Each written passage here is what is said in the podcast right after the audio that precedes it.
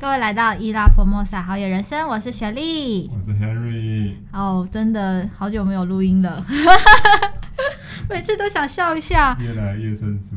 没有啦，因为我们上一次有先录了两集，然后这次就有一点好，就是疫情的关系，我们就想说啊，那这个我们再看看这个到底要不要继续录好了，减少人与人之间的。对对对对，所以我们就会就是想要暂时佛系，但是觉得这是一个好时间跟大家分享一些可以在家里做的事情，像是喝酒或喝茶，所以我们这期要来讲喝酒了。原来这么久没听了，你天天在买醉。我希望是那个上下礼拜一上班的时候就可以是在家上班，没 有在家喝酒上班，要讲重点。对对对对，就我们呢刚开始在想说是不是要把一瓶 whisky 放在桌上，那那太招摇，还是算了。好，那我们这这个这一次呢要讲的主题是酒。那其实我们上一集应该有提到说，其实呃酒跟茶还有呃。台湾其实最常就是喝这两种饮品嘛，对不对？那其实酒，呃，跟茶的不一样，茶我们是拿来就是清新，然后是来舒压，但酒的话，很多人都是也也某种层面是一种舒压啦。对，那它呢？因为舒压成分就是有一个很重要，就是酒精。那酒精真的是扮演一个很重要的角色。那我们这次呢，呃，要来讲就是台湾特色的一些酒的文化，跟我们觉得很有趣的酒厂。因为其实台湾大家都大家想到酒，不一定会想到台湾的酒，可能会想到呃日本，或者是想到可能会想到呃葡萄酒，想到法国。那如果想到清酒，想到日本。那如果想到台湾的话，你们想要什么酒？小米酒，呃，小米酒，或是那个米酒头，对对对，对对对，所以就是我们觉得还有一些东西可以很值得分享，就是有些是台湾自己产的，可是我们却不知道。但其实我们默默的，可能就是一个礼拜都会碰到，也是像台湾啤酒之类的。对对对，那就今天呢，就来跟大家分享一下。那我们首先就先来开头，先讲一下这个有关于酒的一些文化好了。好，嗯嗯，那由你来。因为文化是你的专业，过来了。对对对，酒没喝够，没没办法开嗓，怎么办？没有来来奉茶奉茶。好，没事。好，嗯，好。讲酒的文化，台湾酒的文化应该也要讲，应该说要从历史开始吧？对不对？嗯，没错。那我觉得我整个来讲，这可以呼应到。上一集还上上一集，反正就可以呼应到温柔听那一集啦。嗯，因为基本上讲到酒的文化，当然不免俗的一定会讲到专卖。嗯，对，那专卖这一块，我们上次在温柔听那一集，也就是金车走读那一集，其实也讲蛮多的。嗯，到这里就简单的稍微再带一些东西，不再讲太深入了。嗯，就基本上为什么讲到酒一定要讲专卖这件事情，其实不止在。就我所知，不止在台湾啦，其实在世界各国，酒的发展往往都是从所谓有点私酿的方式，嗯，然后再违法到慢慢的合法化，到政府开始把它变成政府的一个税收来源，所以变成专卖。那你只要有政府的，呃，你要有政府的证照或是执照的许可，你才能去做酿制跟贩售。当然，现在台湾这一块。好像已经也都开放出来了，然后我们也看到越来越多所谓的精酿啤酒，或者是越来越多的酒庄出现。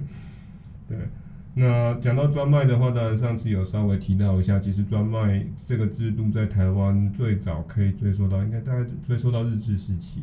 嗯嗯，当时的专卖，嗯，其实专卖除了酒，再来就是烟，嗯，然后还有所谓的茶糖、樟脑，就是我们上次有讲的台湾三宝。那它的税收，它的应该说是它的营收，其实占比甚至占了当时台湾出口的将近四十趴。哎、欸，我想问，茶茶樟脑应该不是专卖吧？嗯，不是专，诶、欸，有部分是专卖。我记得张老师，但茶跟糖应该不是专卖。对，对没有错。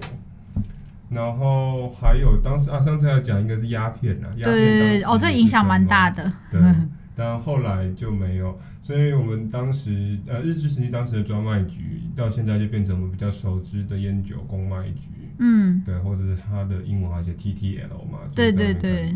现在如果看到就是有些这个标示上面会有，就是你去那个酒厂，那什么宜兰酒厂啊，或者是什么普里酒厂，就看到 TTL，就是那个标志。对。那你知道 TTL 的意思是什么？我不知道 TTL 是什么意思？哎、欸，是什么意思呢？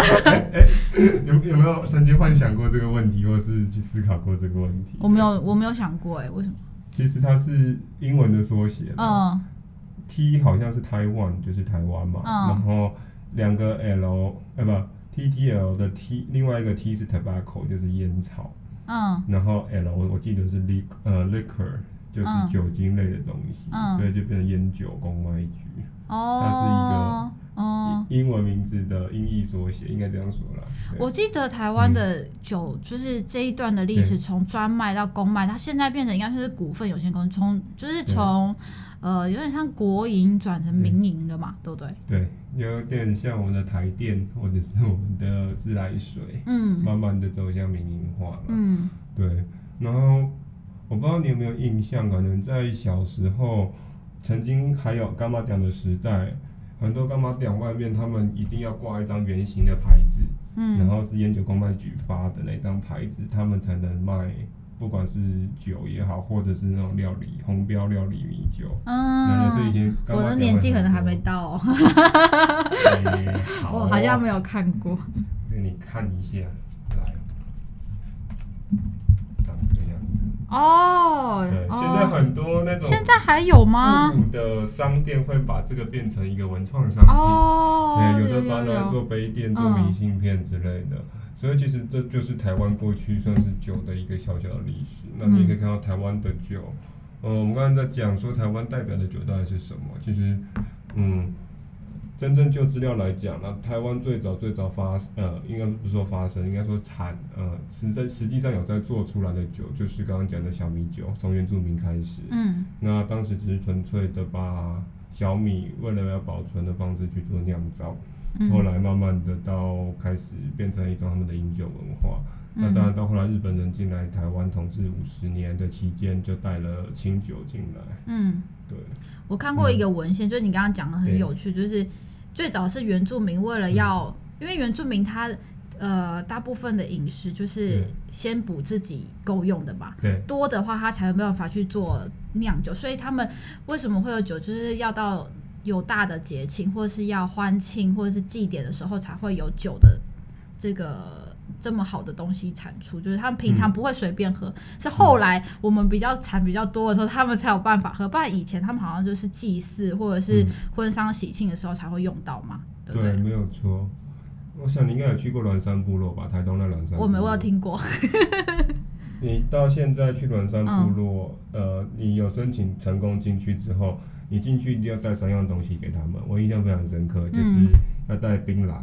要带一包槟榔，要带一瓶米酒，然后再买。哎、欸，我看一下，槟榔跟米酒还有什么？香烟吗？还是、呃、香烟？好像是就是没有强制，但一般就是槟榔跟米酒一定会买。嗯。然后我们进到他们部落之前，就是他们长老会拿我们带去的槟榔跟米酒。带我们先去祭山神，嗯，然后才能进到他们部落去参加后续的事情，嗯，所以我觉得也是蛮好玩的一件事情啦。关于米酒的部分，嗯，当然现在大家如果有去部落的一些活动或者是丰年祭之类的，其实会发觉他们都还蛮热情、蛮好客的，通常都会请你喝米小米酒，对，乐同红，真的。刚刚你提到那个，嗯、另外你有说，就是一开始我们最早的酒是原住民的小米酒，对然后后来日本人呃统治我们的那段时间带进的清酒，嗯、但我有看过另外一个文献，还有带进啤酒。哦，对，但啤酒这个的文献，其实我觉得它呃后来它它其实因为有很多变化，所以其实在啤酒在台湾、嗯、后来到台啤这一段的。过程我不是很清楚，不过就是他们也是呃把这两个东西，第一个就是清酒，他那时候清酒是呃在台湾算是第一，就进口第一，然后第二个就是啤酒。嗯、然后哦，原来那时候大家就已经开始喝啤酒了，就是日治时期的那一段期间，就觉得哦也蛮有趣的。那原来台啤的历史有这么 可能一直那时候我们的很早很早以前的人就已经开始习惯喝啤酒，因为我们不知道。他说：“哦，原来是现在。”对啊。你这样一讲，我想好像对日本也是有啤酒厂蛮有名的，比如三多利的啤酒之类的，嗯、对对，麒麟啊。虽然我们一般想到大家阿麒麟或是阿萨奇之类的嘛，嗯、但以前比较想到会想到的是 Sake，就是清酒类的。嗯嗯，蛮特别的。对啊。那可以讲一下那个就是、嗯、呃特色的酒厂吗？特色的酒，因为我记得酒其实跟几样东西很还蛮直接相关。第一个就是呃、水质，对。第二个就是如果说是原物料，就可能说是假如说是葡萄酒，就是葡萄是一个很重要的原物料。那假如说是米酒或清酒，那米就是很重要的原物料。那如果是啤酒是麦嘛，那再来的话还有一个，我记得是应该算风土吗？名就是有点像是土壤还是什么东西，就是我有点忘记了，还是是酵母菌。气温跟气温跟酵母，对，我觉得这块应该也蛮值，就是有没有是有一些是特色的。其实我这样讲好了啦，就是我觉得台湾这几年来，嗯，酒庄越开越多，嗯，然后越来越多，可能以前传统来讲，我们不认为是所谓酒乡，就是酒的故乡的地方，开始慢慢都起来了。但我觉得第一个要讲。对于台湾来讲，比较有名也比较特别，我觉得可以先讲金门高粱跟马祖高粱，就所谓高粱酒的部分。嗯，因为这算是应该就我所知啊，应该算是台湾历史相对比较悠久、比较早出来开发出来的酒类。嗯，对啊。嗯、所以是。金门酒厂跟我们先从金门酒厂讲好了啦，就讲到金门高粱，然后等下再你再补充马祖的部分的。啊，我的马祖不走，我只知道他们两个喝起来的味道，我只知道不一样，喝起来口感不一样的地方而已。好，嗯、欢迎订购链接在这里，可以来买。对，这这没有叶配吧？对，好，可以讲一下。哦，金门高粱，我觉得其实蛮就是蛮好玩，也蛮特别的啦，嗯、就是。呃，我这样基本高粱这样讲会不会会不会有点？哦，算了，还是讲好了。就是就是刚好我这边讲，他其实赚到，我觉得他们是一个蛮有良心的事业。对，他们就是赚了还蛮多钱，那盈余都有回馈给金门当地的乡里。嗯，对吧？好像听说金门人好像什么读到大学都不太需要付什么钱，好像金门酒厂会补助嘛。啊，这是题外话。重点是，这金门为什么会产高粱？其实某层面来讲，应该也是你刚刚讲的其中一部分，就是原物料。嗯，对，因为金门那边产这些呃高粱需要的原物料，再来水质来讲。嗯，水质我不确定，但是就金门来讲，金门因为至少它有稍微海拔有一点点高度的山，就是太武山，所以某种程度上，金门相较于其他离岛来讲，比较会有水。嗯，你去像说澎湖没有什么高山就没有水，嗯、所以我觉得金门高粱也许是因为这样子而产生出来。对啊，嗯。那所以金门跟马祖的高粱到底哪里不一样？我不知道，我不常喝。啊？什么？高粱我不常喝啦。哦。原来如此你，你觉得高粱喝起来？哦、呃，嗯、我觉得这样我这样讲很好，因为我听过一个说法很有趣，嗯、就是他说喝品高粱有三个步骤，就是你喝的时候一定要用莲花指，就是莲花指，然后轻举，就是杯子要轻轻拿起来，然后深入喉，然后你就会很开心，就会舒展眉，最后呢就是种植杯，就是喝完这样，然后就哦，对对对，我就觉得这真的是一个很有趣的，就是。品高，我一开始我想我，嗯、呃，我对于酒的时候，我一开始也只能接受啤酒，因为酒精成分没那么高，然后你的那个呛的程度不会那么严重。对可是等到你到慢慢到某个年纪，你就会开始喝越来越重，然后就是会喝嗯比较单品，就比较不会是混酒型的。是对，你就会开始喝高粱、喝 whisky 等等的。对，那我觉得呃。马祖高粱跟金门高粱真的是风味有差。如果呢，你比较喜欢喝清淡一些些的，就是呃味道层次没有那么多，但是就是很清爽化，就是会比较推荐大家入手可以先喝喝看这金门高粱。那如果你喜欢风味浓厚一点，有比较多变化刺激的话，就可以喝喝看马祖高粱。我刚开始喝的时候，我都是喝金高，后来呢喝了马高之后回不去了，所以呢，我觉得两个各有拥护者跟各有所好。不过两。两个都很就是我喝了高粱跟威士忌之后，我还是偏好高粱。嗯，对，所以呢，就只是分享给大家。马高是不是还有分不同的岛屿有不同的？好像比如说东引岛的东引酒厂，嗯，酿酒好像就是东永酒，跟一般南干或北干买到的酒，好像听说的不太一样哦。哎、欸，这我就不是很清楚，嗯、我没有很确定，因为每次喝的都是朋友他也 就，所以呢要问哦，嗯、这个可能就哪有哪一支有好喝就拿到哪一支这样子。嗯、对，好，那刚刚我觉得还有一个就是有趣，因为我刚刚说日本传进来的，除了啤酒，嗯、然后刚刚你提到高粱，那我觉得有一个清酒这件事情，其实呃，你对清酒了解吗？就是台湾有什么是清酒的厂商是很厉害的，就酒厂。厉害的雾峰酒庄，雾峰酒庄，台中雾峰酒庄哦，他现在就清酒，嗯、或者我们讲 Sake 来讲，算是台湾做的最好的一间吧，应该这样说。嗯，对。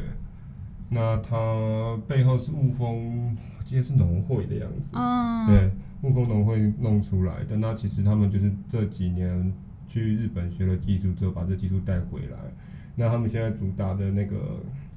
呃，清酒的名字好像叫初雾哦、嗯，对，就是初次见面的初，然后雾峰的雾就是那个阿造雾的雾，对。嗯。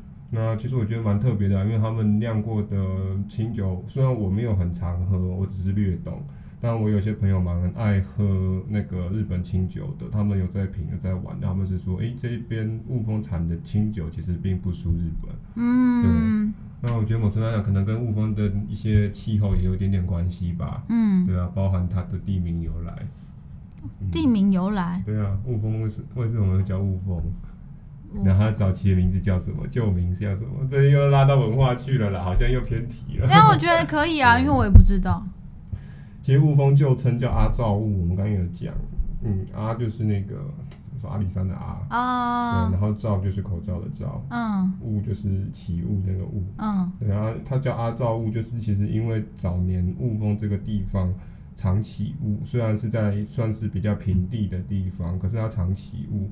所以当时人们就觉得奇怪，这为什么常起雾？就把这里命名叫雾峰，嗯，嗯，就从阿造雾转变到雾峰。嗯，那我觉得也许也是因为这些雾气多少带来一些水汽，可能因为这样子造成酿酒上面又有一些优势吧？也许啦，我不知道。对啊，嗯，我们之后有机会也可以去参访看看，他那边酒厂都有开放参观。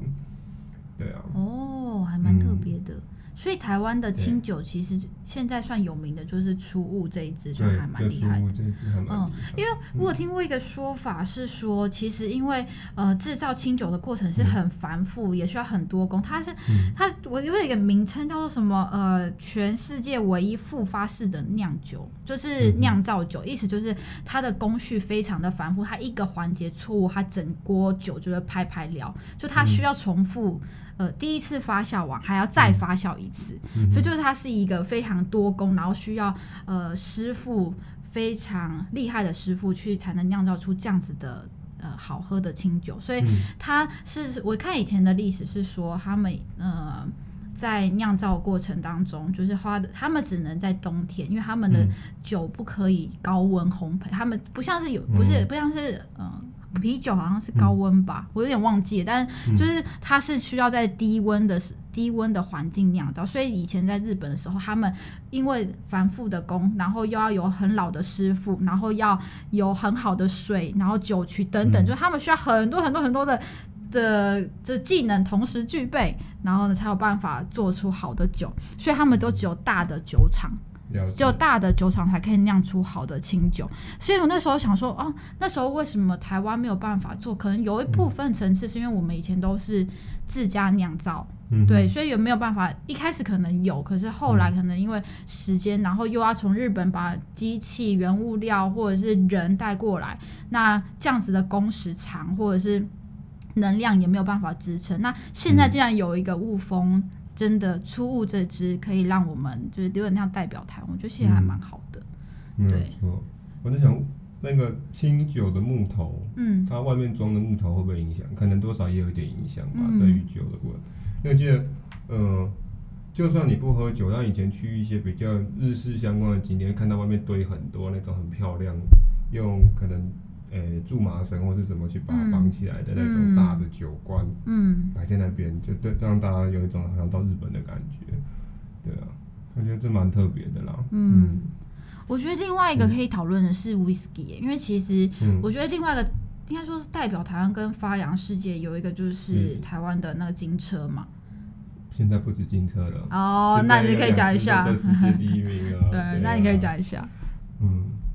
嗯，Whisky 来讲，好了，当然最早在做应该是金车没有错啦，就如果我没记错的话，应该是金车。对，那金车当然他们大家知道，早期它不是做酒出来的，早期它是做罐装咖啡，就那种铝罐的。波浪咖啡吗？波浪咖啡。嗯。然后还有做那个矿泉水，就是波尔纯水。哦。对。波尔是他们家的。波尔是他们家的。嗯。所以他早年是是，他其实宜兰那个现在的威士忌厂，早年是矿泉水的厂。那为什么会选在宜兰？就是因为宜兰的水资源很好，水质又很干净。呃，我忘记我们之前好像可能有一集有提到过，就是宜兰是全台湾少数几个县市完全没有那个没有盖水库跟水坝的地方，嗯、但是它水就是靠地下天然的涌泉，嗯，就涌出来了。所以当时早期金车在那边是做矿泉水，那后他们觉得说这个水质可以拿来试试看做别的东西，然后他们就觉得好，他们来试试看做 whisky。对，那当然当时去苏格兰。学习的时候，苏格兰人就笑我们说，台湾的环境不太可能做出来了。嗯，但是后来金车当然凭借着他们的毅力跟能力，就把最后还是拼出来，在台湾做出了台湾的 whisky，对啊，所以现在在世界蛮知名的就是格马兰 whisky 嘛，他用了宜兰的旧称格马兰去做一个代表。嗯，对。那刚刚提到另外一间 whisky 在台湾这几年也蛮有名，甚至到上一次那个蔡英文。就职典礼的时候，变成就职典礼的专用酒，就是南投酒厂的欧马威士忌。哦、嗯，它叫 O M A R，也是这几年在世界得奖，也是得了蛮多次。嗯、对，那它我觉得也是有发挥到一些台湾的强项啦。因为其实像你去，如果有去过他们威士忌，不管是呃南投酒厂的，或是去过嗯金车威士忌的，其实你会发觉，像金车威士忌的酒厂，他们是完全没有控温度的。它基本上就是让它，呃，就是用台湾最自然的温度去酿它，所以那个酿造的速度跟发酵的速度其实好像会有一点点差别，对啊。哦，因为我还有听过一个说法，嗯、这个是我听朋友说的，对我我不不不保不不是我个人言论。嗯、他说我们就是金车威士忌的这个酒厂，其实很有一部分它的风味为什么那么好，是来自于它的酒桶。对，没有错。所以呢，为什么我们台湾的金车就是？Whisky 的酒厂，它可以那么快的成为世界的、嗯、呃前，就是崭露头角的，有一个原因是因为他们引进了别人的酒桶。这个这个我我不确定这个说法是不是真的，但就是就是因为这个酒桶让它的，因为酒桶它占了一个很大的一个重要元素，就是好的酒桶就可以酿出好的酒。嗯、有一部分的说法是这样啦，但我不确定是真的。那、嗯、我就听了说，哦，原来还有这件事情。其实你提起这个就。嗯好，我们来简单的稍微分析一下 whisky 好了，就是你如果在外面买，通常会看到几种，买一种所谓的 single malt，就是单一麦芽威士忌。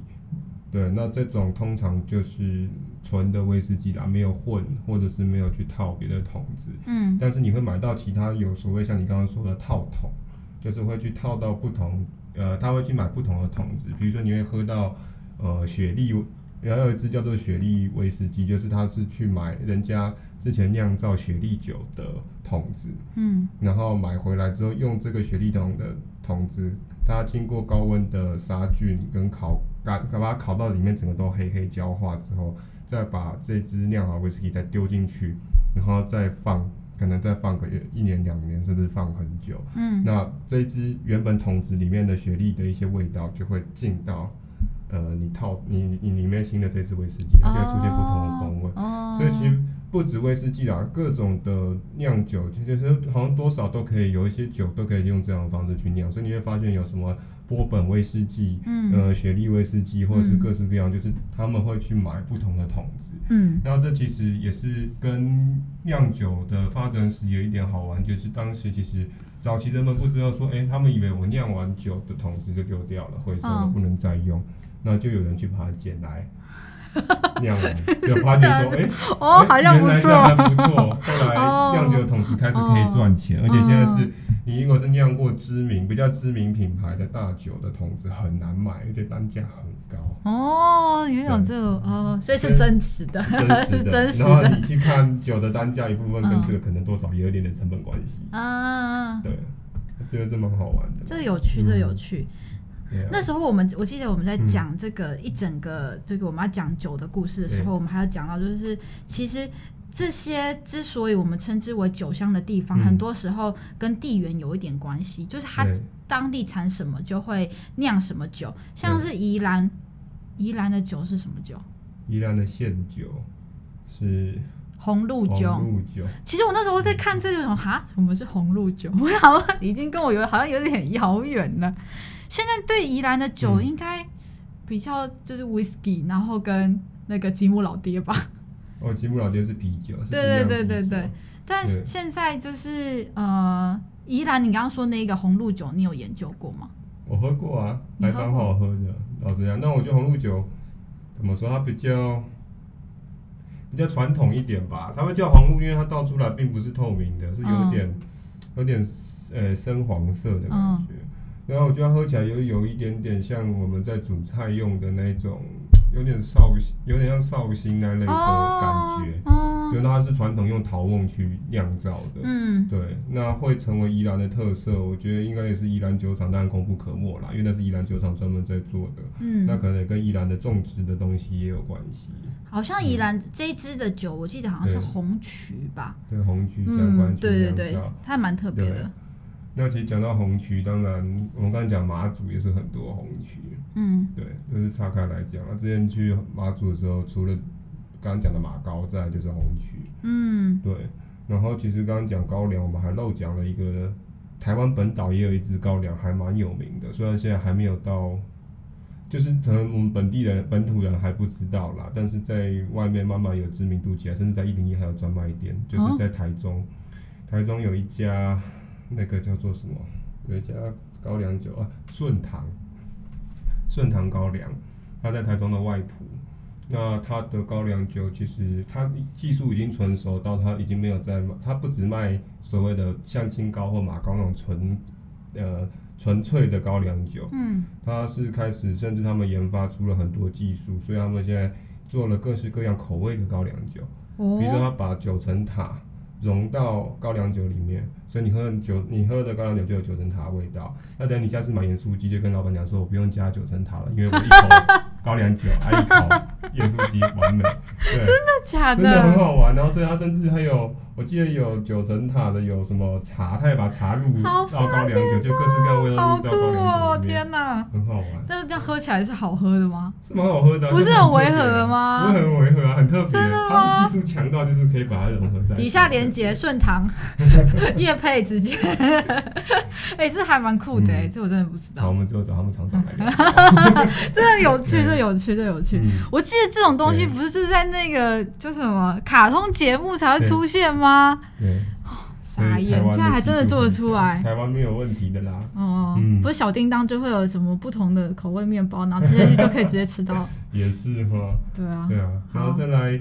地缘关系，你说的，嗯，记得你之前有讲过一个很有趣的是脏话，对，因为你之前好像提过有一个很，呃，你你爸妈好像出去一个地方，叫什么鹿葡萄吧，还是什么地方？嗯，是吗？彰化其实太多太多酒庄了哦，鹿葡萄是其中一个啦，鹿葡萄算是也是这几年开始有慢慢在起来，嗯，对，那它特色就是可以在葡萄树下喝酒。哦，对，不错。那其实彰化这边，我刚刚讲不止鹿葡萄，还有一间叫蓝辉，嗯、也是这几年蛮多，呃，蛮多奖项在国际上的。嗯嗯。那彰化其实，我觉得葡萄酒会盛产起来，其实很多人不知道是彰化其实是台湾的葡萄的故乡。嗯。彰化县的呃大村乡，还有埔心乡这两个乡镇。呃，主要产就是产巨峰，还有各式各样的葡萄。嗯，所以其实，在那边因为产葡萄的关系，他们就慢慢开始去学习酿造葡萄酒的技术，嗯，他是去做了葡萄酒，甚至那边还有葡萄酒相关的葡萄民宿啊，葡萄酒民宿等等。哦，对，但是葡萄酒其实不止彰化，像，嗯，你应该有去过那个哪里？那个台中的后丰铁马道吧？嗯，骑自行车。嗯，它在尾段靠近东势那边。嗯。那边也是好几家酒庄，我不知道你有没有印象，就在他铁道那个自行车道的铁桥旁边，有好几间。嗯，嗯对，然后甚或是东市那边还有一间叫石围墙酒庄，也是蛮特别的。其实就是跟因为那边也是产很多水果有关系。我记得台中有一个，刚刚你说那一区好像有一个树生吧，树生应该算是那边，嗯，算是那边有名的。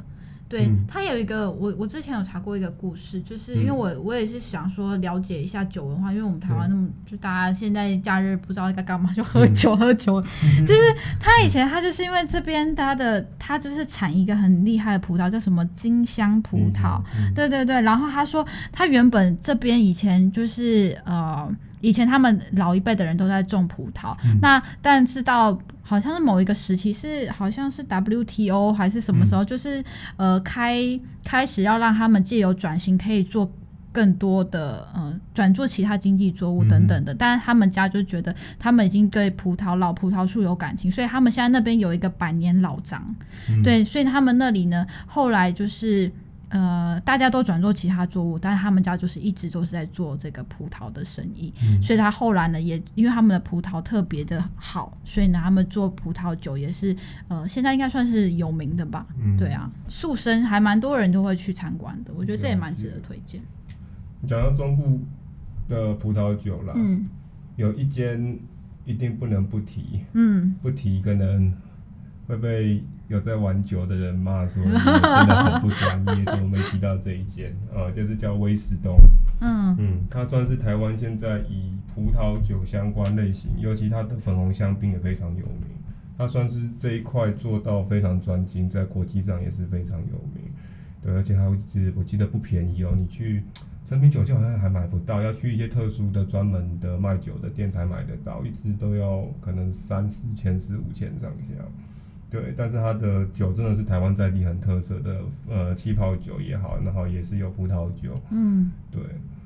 然后我觉得从台中我们再往山里面走一点点，还有几个我觉得蛮特色的酒，也可以去聊一下。一个是在呃普里的绍兴酒，女儿红，可能应该都有印象，以前去普里玩一定会被拉去参观酒厂，然后去吃那个酒酒冰淇淋，酒酒冰淇淋还有酒蛋嘛。哦，对对对对对，他就是在一楼啦，然后就有卖那个十几块的酒冰，然后就哦。好好疗愈哦，然后他他好像还没有写未满几条，然后小朋友就会想到爸爸妈妈就一起去 买一支冰来吃，这样对啊，这蛮有趣的。然后他的绍兴跟女儿红也是很有名嘛，然后你去那边看到一整片的陶瓮的墙嘛，嗯，然后当然九二一那时候损失很惨重啦，因为整个有被震坏。嗯，其实像女儿红很特别嘛，就是有些人传统一点的家庭是爸爸在女儿出生之后会买一瓶酒，然后放到女儿长大要出嫁再把这一瓶酒打开来喝。对。对啊，你有这一支属于你的酒吗？我不是，我不是，我不是那里人，我是山上人，可能还没。我们家是樱桃酒啦，樱桃酒应该结婚的时候可以打开。对啊，我觉得台湾另外一个蛮特别的传统文化跟酒有关。嗯，对，那再来我们往还是在南投，但在南投另外一边山区，就是在新义乡那边，有所谓的美酒对，新义那东浦那边就是美酒。我觉得这也蛮特别的，嗯、对，产梅子然后去做美酒，对，还有什么？我想想看，啊，北边一点，刚刚漏讲了一个大湖的草莓草莓酒，有一个大湖酒庄在做草莓酒，嗯、然后每到草莓的季节，那边就爆满，对，大家就去喝草莓酿的酒，做草莓相关的产品，嗯，对，这也是蛮特别。挺不错的，对啊，然后再来就是其实可以再提的，就是像刚刚你有稍微多少提到一点点，就是啤酒的部分嘛。其实台湾啤酒这几年算是可以说蓬勃，大量蓬勃发展嘛。嗯，就是一家一家接着开，除了我们传统知道的台啤，台啤当然这几年开始在转型，那做了很多客制化的东西在台啤的酒瓶的身上。那当然你刚才提到宜兰的。吉姆老爹。嗯，对啊，你应该有去过吧？还是你没有去过？我都是路过，就知道金车的对面有吉姆老爹，嗯、但每次都是经过那条大路。他现在在台北有店的啦，在大道城那边，哦、还蛮漂亮的，对，晚上可以去喝。它的它是不是很、嗯、是很多款吗？还是它有很多款，然后它其实叫吉姆老爹，就是因为他们是一对父子，从、嗯、美国回来，一个叫吉姆，一个叫老爹吗？呃，是吉姆跟他，好像是吉姆跟他爸。哦哦哦哦，吉姆跟吉姆的爸爸好像是吉姆跟吉姆的爸爸。哦，原来是这样。那对啊，他们的酒其实他们也是有融入台湾在地特色，他们有一支那个呃，有一支啤酒融入了宜兰在地的茶。哦，然后做了一个茶啤酒，还蛮好喝的。嗯，那支我个人也还蛮推荐，蛮喜欢喝的。对啊，那吉姆老爹那边就是可以，因为他们是来从美国回到台湾，就觉得台湾为什么没有一个精酿啤酒厂，他们就去开了。对，那当然最近几年其实刚刚讲还蛮多地方都有的嘛，像呃我们双北就是新北市的五股也有一间。叫做有鬼啤酒，也是一群年轻人弄出来的。嗯、那你会问说，为什么要开，要把啤酒厂设在五股，不是设在台北市区？那时候我真有跟他们的几个创办人聊过啦，那他们的说法是说，因为好像啤酒厂这类现在规定还是要在工业区，哦、你不能在特，就是在随便一个地址设定呃登记公司。是会有什么危险性吗？好像会有法规上面的问题，我不确定危险性有没有，哦、但是是有一个法规的问题。对啊。然后再来中部也有几家蛮有名的啤酒厂，像那个呃南投草屯那间叫什么呃蔡氏蔡氏精酿啤酒，也算是中部现在非常有名气的一间啤酒精酿啤酒厂。我有一个疑问想要问，嗯、因为我们现在还蛮多精酿啤酒，就是你可能去某一间店里面，他自己就会放一个他们自己酿的啤酒。那我想问他这样的是合法的吗？现在来讲应该是合法。他为什么可以？就我们到底是什么样的角色是可以去做酿造啤？因为以前是需要被管制，然后现在虽然是说变成股份公司，但是它应该某种层面应该也是算是被管制的一个项目吧？对对啊，是因为我们也可以去申请酒标酒标酒牌吗？还是怎么样？应该是慢慢开始在开放，慢慢可以去申请酒牌吧？嗯，不然就会有点像。我们之前有在讨论一个词嘛，就是 moonshine 嘛。嗯。其实这个词就跟所谓专卖、公卖，或者是跟这种酒有非常有关系。因为 moonshine 这个词早期就是从美国那边私酿酒过来。嗯。因为 moonshine 的意思就是私酿酒，也就是说 moon 是月亮的意思嘛，然后 shine 当然就是有点亮光的意思嘛。为什么会这个词会出现？其实早期就是当时在美国酿酒是呃只有国家可以酿。嗯。因为它是专卖的关系下。嗯当时很多农村乡下的人要私酿酒，他只能在晚上的时间才不会被抓到，所以晚上的时间上面有月亮，下面酿酒会反光。所以哇，这听起来太美了吧！所以这个词是这样子过来，就是私酿酒，到后来慢慢烟酒专卖开始慢慢被解放，慢慢开始放出来，大家可以去做所谓私人的酿造，或是慢慢成立啤酒厂之后，才可以才开始有这个。这些东西。对啊，因为你现在我们如果去一间小店，嗯、有些时候都可以看他们自己的精酿啤酒。我其实也是觉得蛮好奇。对然后，其实我觉得这是一件好事，就是如果在一个国家正常的规范下，嗯、每个东西都是需要越来越开放，只要大家是遵守法律，其实这真的是好事。因为如果你有好的呃，应该说是你有好的原料，你可以把你自己的东西提高成更高的经济价值。其实我觉得都是很好的事情。没有错。嗯，OK，、嗯、那。哎，我们现在录制三十七哇，好，为什么我们今天要管控一下时间？我要讲一下，因为我们有我们的这个听众有反映说，我们如果一集立了要四五十分钟，他大概三十分钟就会抵按切掉，所以我们这次稍微管控了一下时间。不过我们还是要讲到精髓的部分，就刚刚提了一些很好的东西，因为我们觉得。其实就喝酒，就是我们就有点像是一种感受生活这种乐趣的感觉。就像我们现在即使在疫情，我们也是还是要有自己的生活，自己的呃一些生活的仪式感等等的。嗯、那我们当然觉得有一句话，我觉得讲的很好啦，嗯、就是我可以应该可以结尾了吧？还是你有想要补充的东西？你就结吧，我们。哎，你不可以这样。好，那我要让你，那我要让你继续讲。没有，我怕等下等下超时 不会啦，好啊，你要讲也可以讲。就是因为我觉得有一句话讲很好，就是叫做“好酒成瓮底”。嗯，对吗？就是你一个人到底是就像很好的东西，你必须要长时间发酵、长时间酝酿，你才可以把你自己的人生的品味。就是达到某一个层次，嗯，那我觉得酒也像，人也像，就是我们都可以借由、嗯、呃不停的自我成长跟沉淀，让我们自己达到某一个更好的自己，这样子。嗯，嗯，OK，那当然呢，接下来是疫情期间，我们就是还是要努力的充实自己，好好过生活。然后大家等到疫情结束之后，大家欢迎来到这个我们刚刚提到的各式酒庄去走走看看，对，嘴巴杀菌，身体杀菌，真的非常重要。好，那。Harry，你还有什么想讲的吗？我有点想 echo 一下你刚刚那句话，哎，好啊，可以啊，没问题。就以前我有听过有一个旅行社经理，我就先不透，我就不透露他是谁了。但是他很长，嗯、每次在演讲的时候一定会讲这句话，我觉得多少跟你讲的有一点点关系，我觉得也蛮值得去寻味的。嗯，他很爱讲一句话，就是叫做呃“酒香不怕巷子深”。嗯，就是说今天我这个酒够香够有名。我就算在一个很偏僻、很深，然后人家找不到的巷子，人家都会慕名而来。嗯，所以其实像现在这个情况，在不管在旅游业在什么，其实大家就是不好过的状况下，我们就是先稍微深蹲啊，撑过去，之后疫情好了之后，大家应该都会很好过了。对，没错，啊、就会再次嗯可以跳跃。是，对。就有一种话叫做“登得越低，跳得越高”。哎、欸，好，好，那我们今天呢？啊，我们来讲一下我们下一集要讲什么好了。下一集要讲什么？我怎么不知道？哎，没有，我们就此结束了吗？没有吧？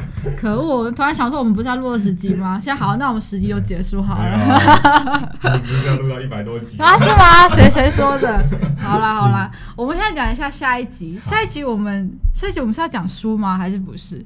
我们今天啊，不对不对，不是好，我们的下下集，我们现在下下集预告，下下集预告呢，我们就是我们有去呃图书馆。